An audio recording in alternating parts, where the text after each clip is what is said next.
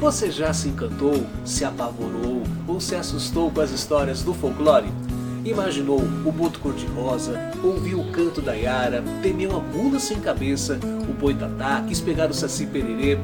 Essas são histórias que se perpetuam de geração em geração e trazem na sua essência a raiz da cultura brasileira nas mais diversas regiões. Conheça o folclore brasileiro. Eu sou Renato Silva, porque inovar e motivar é preciso.